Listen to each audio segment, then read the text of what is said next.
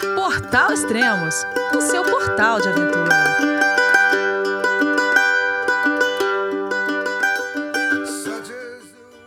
Bom dia, boa tarde, boa noite. Bem-vindo a Extremos, o seu podcast de aventura. Esse é o primeiro podcast da temporada 2023 do Everest. Finalmente chegou e temos muitas coisas para falar aqui. O jubileu de platina da conquista do Everest. Kylian Jornet está de volta.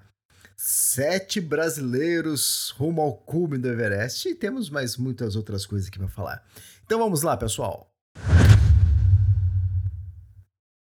É isso aí. 70 anos da conquista do Everest. Isso aconteceu no dia 8 de maio de 1953, quando Edmund Hillary e Tenzin Norway chegaram ao cume do Everest, um neozelandês e um Sherpa nepalês. Que fantástico isso, hein? Eu tô falando isso com um pôster, né? Eu tenho um pôster aqui. O Extremos lançou um pôster o ano passado e referente ao jubileu. Tem um tem um, é, um símbolo ali de 70 anos, aniversário de 70 anos do, da conquista do Everest. Esse pôster é fantástico, é em A3, né? Quem tiver interessado, tá à venda lá no Extremos ou entra em contato direto comigo, que, que eu envio para vocês. É 75 reais, já incluso é, o frete, né? Frete grátis, né? Então, ou melhor dizendo, né? Porque senão muitas vezes eu falo frete incluso, o pessoal, Elias, quanto que fica o frete para Rondônia? Então é, é frete grátis pro Brasil inteiro. Então, é, o, o poço é em A3, né? São dois tamanhos de A4. E tem uma arte fabulosa aqui. Quem se interessar depois, só dá uma olhada aí que eu vou estar tá divulgando no Extremos e também nas redes, nas mídias sociais. Esse esse mapa aqui que eu, é um infográfico, né, na verdade. Tem no livro Everest, né? Então ele tem um tamanho pequeno, aqui ele tá mais completo, lógico, tudo. Mas é fantástico, muito legal. E é bom saber, né? E é interessante, ó, ó para vocês, isso comparando com as expedições modernas. É, eles levaram, né? A equipe montou o acampamento base depois de um mês de marcha pesada desde Katmandu. Isso no dia 12 de abril, né? Eles levaram mais de um mês desde Katmandu até chegar ao acampamento, acampamento base. Antigamente não tinha aeroporto de lucro, né? não chegava lá de avião, então você tinha que sair de Katmandu e fazer tudo a pé. E isso é fantástico, né? É, eu tô falando isso porque eu tô gravando o podcast aqui no dia 8 de abril de 2023 e tem gente que tá embarcando. O Bernardo Fonseca tá nesse momento, eu vi que ele tá, ele fez um post quase agora, ele tá nesse momento no aeroporto, né, aqui no Brasil, embarcando ainda para é, para o Nepal, né? É, com, conforme o, passar dos anos, né, as expedições foram se modernizando e eles foram alongando, né? Quer dizer, não precisa mais caminhar um mês para chegar no acampamento base. Mas eu digo isso até alguns anos atrás.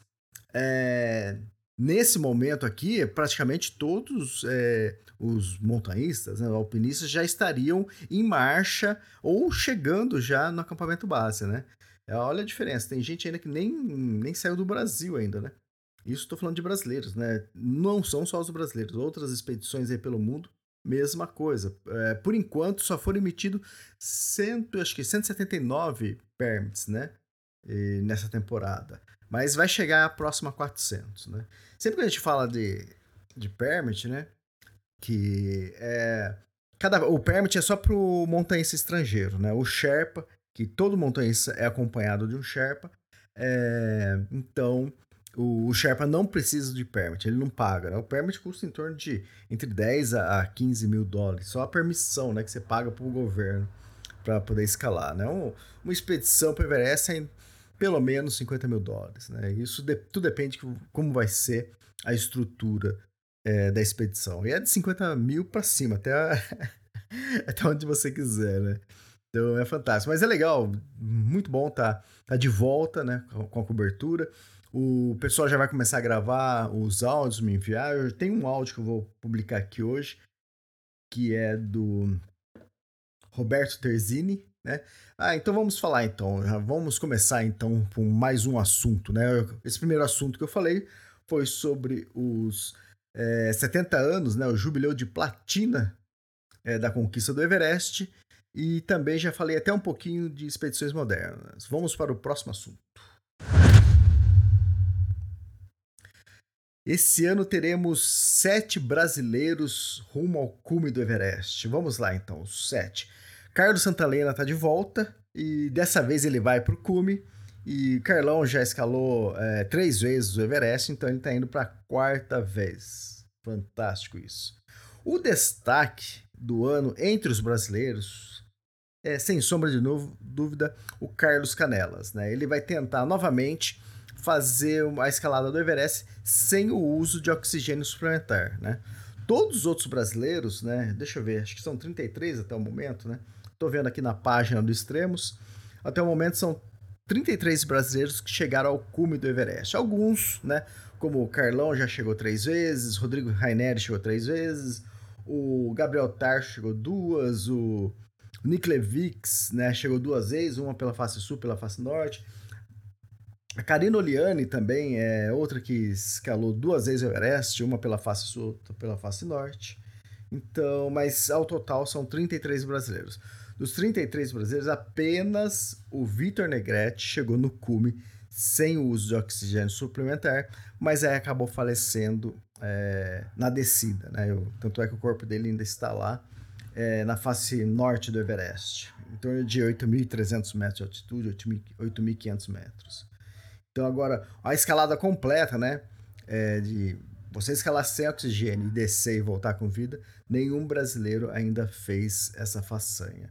Então é o Canelas está indo tentar mais uma vez. O Canelas já chegou no cume do Everest. É, eu acho que foi, deixa eu ver quando que foi aqui o Canelas.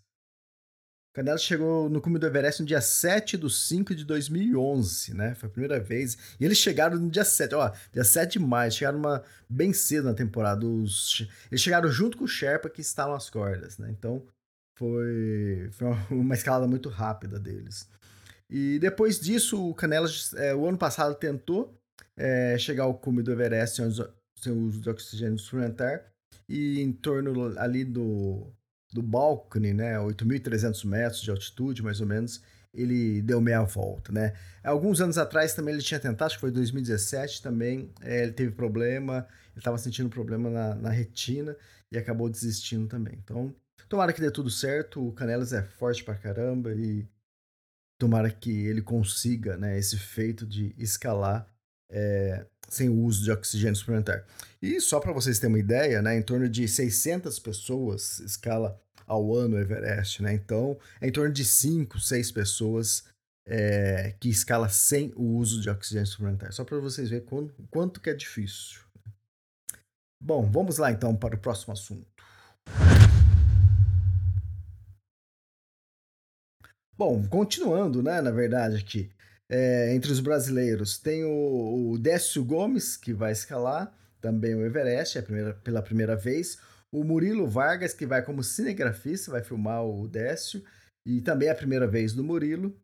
Uh, o Bernardo Fonseca, que já escalou é, um outro 8 mil, mas é a primeira vez dele no Everest, e o Bernardo Fonseca ele anunciou o Double Header, né?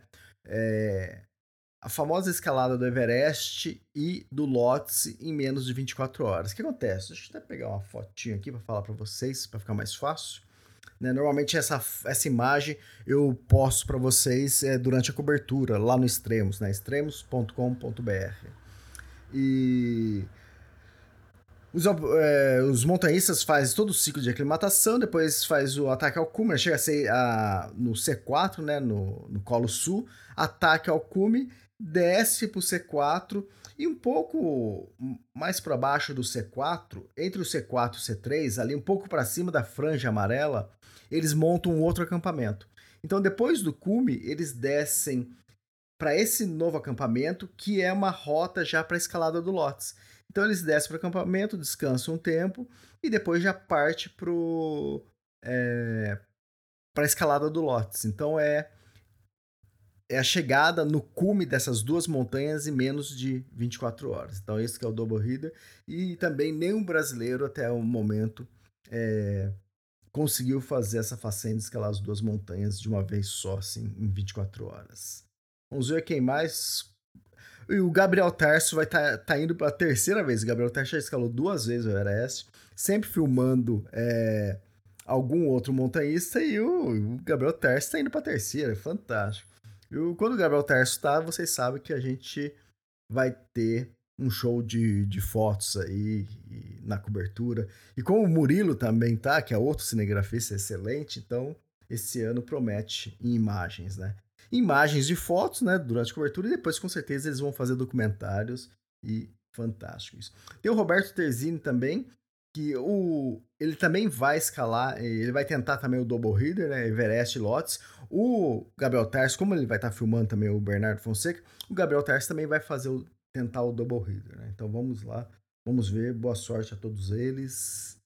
E agora sim, vamos para o próximo assunto. Bom, é, tem o. Nós estamos falando aí de brasileiros tentando, né? O recorde é, de cumes, né, de uma pessoa só no Brasil é do Carlão, no momento é do Carlão e do Rodrigo Raineri, né? Chegaram três vezes é, no Everest, né? E nesse ano, quem tá de volta é o Kamihita, é o, um Sherpa que ele vai tentar bater o próprio recorde, né? Se ele chegar no cume esse ano, novamente ele vai guiar um cliente, né? E se ele chegar no comerciano, vai ser pela 27 vez. O que acontece? Você fala assim, pô, então ele tá 27 anos escalando o Everest? Não, não. Tem, tem ano que ele escala duas vezes o Everest. Fantástico isso. Muito bom, muito bom. É, que mais tem aqui? Aconteceu uma coisa engraçada hoje, vou compartilhar com vocês. Lógico que eu acho que foi uma. Ah, eu acho que ele tirou sarro, né? Eu não vou falar o nome do guia, né? Um guia brasileiro que tá com. guiando alguns trackers lá, né? Fazendo track do acampamento base do Everest. E alguém. Aí ele abriu uma caixinha de perguntas e alguém fez a pergunta para ele. É, como tá a internet aí, né? Boa a internet? Ele falou assim: ah, aqui tem tanto 4G, você pode escolher 4G ou Wi-Fi, né? Então, durante a trilha, tá tranquilo. Só que aí, quando ele respondeu isso, ele colocou uma foto por trás para para né, simbolizar o que ele tava falando. E ele colocou, é... não sei se vocês já viram essa foto lá do pessoal quando vai fazer o trek do, do Everest, que é tipo uma parabólica que fica é, montada no chão, né? Então fica do lado da, dos lodges lá, quase todos os lodges você vê assim, tem uma ou duas parabólicas dessa, né? E, e ele colocou, ele respondeu em cima dessa foto. Aí eu mandei mensagem para ele. Eu falei, ô, oh, isso aí não é um fogão solar, não? e realmente, né? É, era um fogão solar, mas eu acho que ele fez zoando. É o Lorne que tá lá. É o Lorne. Para de brincar aí. É um fogão solar que é tipo uma parabólica, né? Porque e é espelhado, meio espelhado por dentro, né? É laminado. Então a luz do sol quando bate, ela reflete tudo num ponto só. E eles põem um suporte onde eles colocam uma panela, uma panela de pressão lá e cozinha, entende? Então é uma ajuda a mais, porque a cozinha deles é dinâmica, é muita gente entrando e saindo, né? chegando para almoçar ou jantar.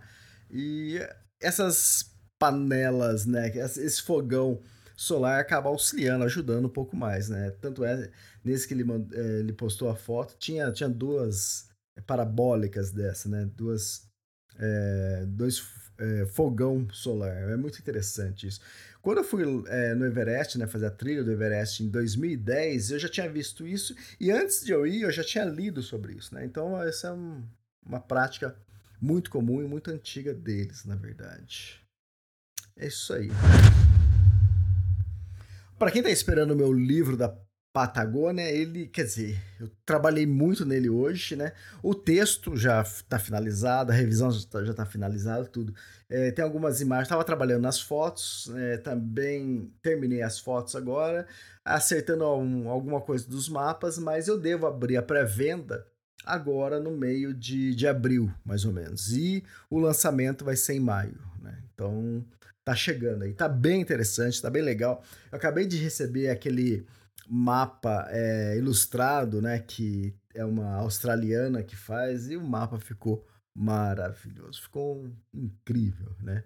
Ela é uma artista de mão cheia e eu acredito que vocês vão gostar. É aquele mapa que ele abre em flap, né? Tipo pôster, né? Lá no meio. Então, é bem interessante. E as fotos também estão magníficas. Então, tá muito legal o livro. Tem 324 páginas, tá bem recheado, bastante histórias, é, muita coisa interessante, bastante trilhas que eu fiz. Então, vocês vão gostar. A cereja do bolo, né? Duas trilhas famosas de lá, que é Torres del Paine. Eu fui para o Chotem também, fiz algumas trilhas lá. E Torres del Paine eu fiz o circuito O, né? Que contempla o O e o W, né? E depois eu fiz circuito Gentes de Navarino, lá em, em Porto Ilhas. Que fantástico também, né? Eu espero que vocês gostem e daqui a pouco eu aviso vocês nas mídias sociais aí quando que vai abrir a pré-venda. E novamente eu vou fazer aquele lance de é, quem comprar né, na pré-venda, eu vou oferecer junto com. Você vai poder escolher a bandana, né? Quem comprou do Everest deve lembrar, né? É, quem comprou o livro comprou junto também uma bandana. E dessa vez, da Patagônia, vai ter quatro bandanas diferentes. Né? Então você vai poder escolher né, um livro e uma bandana, ou se quiser levar duas, três, quatro, quatro bandanas, você é só você falar lá, Elias, eu quero o livro, mais a bandana 2 e a 3. Então, aí na hora de despachar eu mando a bandana que você escolheu, que lá vai estar numerado os modelos das bandanas. Então, vai ser bem, bem interessante. E aí eu vou fazer aquele lance novamente que eu criei no livro do, do Everest, que é o, aquele carimbo com o primeiro dia de circulação, né? Então, quem comprar na, na pré-venda, só quem comprar na pré-venda vai receber o livro autografado com o carimbo e o selo do primeiro dia de circulação. Então, o carimbo também está ficando bem legal. Não, não chegou ainda, mas é, eu já enviei a arte, mas está bem legal também. E é isso. O que mais? Vamos falar mais do, do Everest. Eu vou ter um áudio aqui apenas do, do Roberto, que ele enviou, porque ele é o único que está na trilha ainda do Everest, né? O pessoal, o Gabriel Tercho já está lá em Katmandu, né? Já faz acho que uma semana que ele está lá em Katmandu. E mas logo o pessoal vai começar a chegar e vai começar a enviar áudio. Aí eu vou começar a fazer podcast só com os áudios deles, né? Eu faço a minha abertura e eles vão é, enviando áudio, eu vou montando o podcast. É isso. Bom, Kylian Jornet. Caramba, hein? Quer dizer, é, todo ano é assim, né? Todo ano sempre tem alguém de destaque que vai tentar alguma coisa diferente, né? E dessa vez vai ser o Kylian Jornet. Quer dizer, por enquanto, com certeza vai, vão aparecer outros é, alpinistas, né, famosos tentando algo diferente. Kylian Jornet vai tentar o Double Header, que ele já tinha tentado em 2021 com David Goulter, e só que eles chegaram até o Colo Sul sem os ox oxigênio suplementar e acabaram desistindo, né? O David Gunther, ele voltou o ano passado e acabou conseguindo é, escalar o Everest sem uso de oxigênio. E agora o Kylian Jornet está voltando agora em 2023 e com certeza também é para divulgar a marca dele, né? Porque ele saiu da Salomon, né? Agora ele tem a marca dele normal, né? Chama, que é que é baseada na Camp, né? Na, na marca Camp. E, e ele vai tentar fazer o double header e que é a escalada, como eu já disse, a escalada do Everest e do Lotus, né? Então, toda sorte para ele também. A gente vai estar tá torcendo e tomara que dê tudo certo. O Kylian Jornet já chegou duas vezes no cume do Everest, né? É, isso pela face norte, lá no Tibete. Só que quando ele chegou, dessa vez, quando ele chegou, ele, ele não registrou, ele não tem fotos do cume, ele não tem muita compro comprovação que ele esteve no cume, né? Então, muita gente até questionou, ele chegou mesmo ou não? Mas pelo que ele disse, pelo que ele confirmando o que ele viu lá em cima, é, é praticamente certo que ele fez como sim. E agora ele tá voltando, o Double Header é pela, pela face sul no Nepal, né? Você vai até o acampamento base e depois você sobe até o cume do Everest, desce e vai pro Lhotse e pronto, né? Então a gente vai estar tá fazendo a cobertura, tudo que tiver notícia do, do Killer também, com certeza vai estar tá aqui no, no Extremos tem bastante pessoas fazendo trek do Everest, né? Teve o Marcos Júlio, ele, ele é um leitor, né? Um leitor dos meus livros. Ele leu o livro do, do Everest e ele chegou, já faz acho que uma semana, chegou lá no acampamento base, fez foto lá com, com o livro, fez foto com a bandeira do Extremos. Então, é, entre ele também tem outras pessoas que entraram em contato comigo, estavam comentando que vão fazer a trilha esse ano. Então, boa sorte a todo mundo, quem lê o livro. O livro é, é muito bom é para quem está indo pela primeira vez, né, para o Nepal, fazer uma trilha de longa distância, né? que conta a minha história, né, o meu dia a dia, como foi na trilha, e tem bastante pesquisa, bastante história. Eu conto também a história da, da conquista do Everest, é, dos brasileiros que escalaram o Everest, e, e, conto a minha experiência lá. Né? Então, e tanto lá quanto a Face Norte. Depois eu fui para a Face Norte também, depois eu fui para o Tibete, fui até Lhasa, então o livro é bem completo. Quem se interessar, é só entrar lá no extremos.com.br. Bom, é, por hoje é praticamente isso. A ideia é, talvez a cada uma semana, é, gravar um podcast. Tudo depende como tá é, os ciclos, né? Como o pessoal vai estar, tá, é, a posição deles na escalada. Então, é, como é bom, como tem sete brasileiros, né? Então é sempre fica mais fácil de obter informações e é, é, gravação de áudios deles, né? Então é bem legal isso. Então a gente vai, para quem quiser acompanhar a cobertura online, vai estar tá no Extremos, né, no Instagram do Extremos. Mas no Instagram do Extremos eu sempre ponho ali uma, é uma chamada para você entrar no site e conferir toda a cobertura lá no Extremos. Aí lá tem a cobertura completa. O Roberto Terzini ele disponibilizou o, o link do Garmin dele, então dá, na hora que você, você clicar, você vê onde ele está no momento, então isso é fantástico, isso ajuda também muito a, a cobertura. Né? Praticamente todos vão estar com algum é, equipamento de rastreamento via satélite, né? Que é mais segurança para eles, né? Se acontece alguma coisa, é só apertar o botão de resgate lá que é, facilita, né? Então, e para gente que faz cobertura aqui, fica muito mais fácil também para fazer cobertura. Bom, vou deixar com vocês aqui o, o áudio do, do Roberto Terzini falando sobre esse trecho inicial do acampamento, da, da trilha, né? Até o acampamento base do Everest. Tá bom? Valeu, pessoal. Obrigado e até mais. Fala, Elias e pessoal do Extremos. Roberto Terzini aqui, reportando diretamente de Nantes Bazar, a uns 3.400 metros de altura, no dia 3 da expedição rumo ao topo do Everest e do Lhotse. É, e queria contar um pouco para vocês é, desse começo da viagem, né, desde Kathmandu, é, para dar um pouco mais de cor aí do que está sendo esse começo da expedição. É, então a gente chegou em Kathmandu, passou uns dois dias lá, arrumando as malas. Basicamente quem escala o Everest tem duas malas de uns 20 quilos, uma vai direto para o acampamento base, com equipamento mais técnico. Então o é, macacão de pluma, é, as luvas mais pesadas, uma parte da comida, é, isso vai direto, e aí uma outra mala vai acompanhando a gente ao longo do Vale do Cumbu até a gente chegar no base com o resto do equipamento. É, aí a nossa primeira etapa aí foi voar para Lukla, esse aeroporto que é famoso, né, que tem a, a pista assustadora ali mais inclinada, curtinha também, é, e por sorte a gente acabou indo de helicóptero que, pelo menos pra gente, sentir um pouco mais, mais seguro, né? O helicóptero pousa direto ali, é um voo de uns 40 minutos, incrível, passando pelo, pelos Himalaias.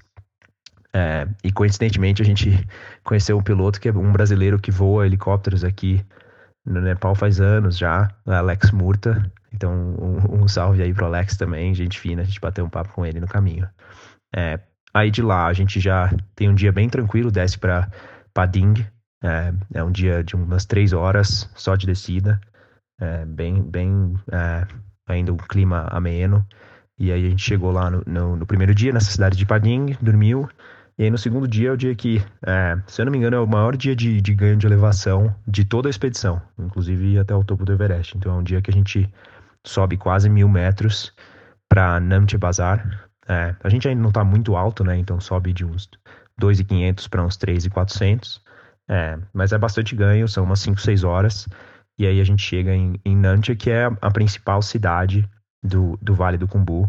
É, super impressionante. No caminho a gente cruza as pontes famosas do Everest, assim, que vão cruzando os rios.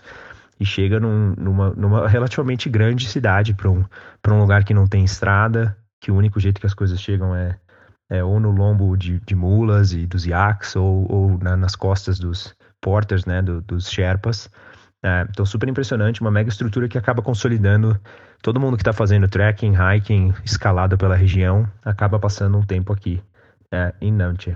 É, aí a gente dormiu uma noite aqui, no dia seguinte a gente fez é, uma pequena caminhada até o Hotel Everest, que é onde tem uma foto famosa, inclusive acho que no livro do Extremos é, aparece essa foto, que é onde dá para ver o Amanda Blanc, o Lhotse, o Everest.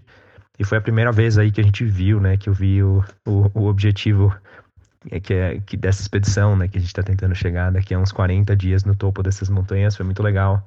Era um dia super bonito, postei algumas fotos no Instagram também, é, que deu para ver bem a cordilheira. É, e aí dormimos mais uma noite, e aí hoje, hoje é de manhã, a gente vai para Timboche, é, em mais uma caminhada relativamente longa, e eu vou reportando aí conforme os dias forem. Um abraço a todos aí, valeu Elias pelo trabalho como sempre. E Roberto Terzini aqui, desligando diretamente de Namche.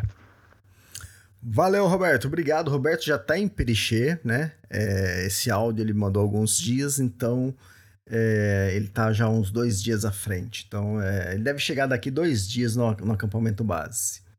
Muito bom. É isso, pessoal. Até o próximo podcast Feliz Natal!